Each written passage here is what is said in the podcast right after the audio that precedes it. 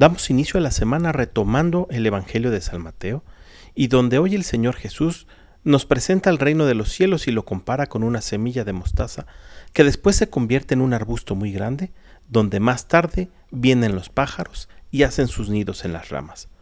O también comparándolo con la levadura, que hace fermentar la masa después de trabajar en ella.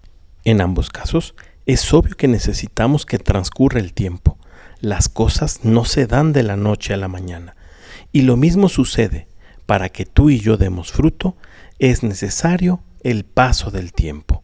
Las cosas no se dan por arte de magia, ni por generación espontánea. Así que no desesperemos si no vemos desde ya los frutos que esperamos o los cambios que queremos que se den en nuestras vidas. Dios está trabajando con nosotros, pero todo sucede a su debido tiempo paciencia nos vuelve a enseñar el Evangelio del día de hoy. Que tengas un muy buen día y que Dios te bendiga.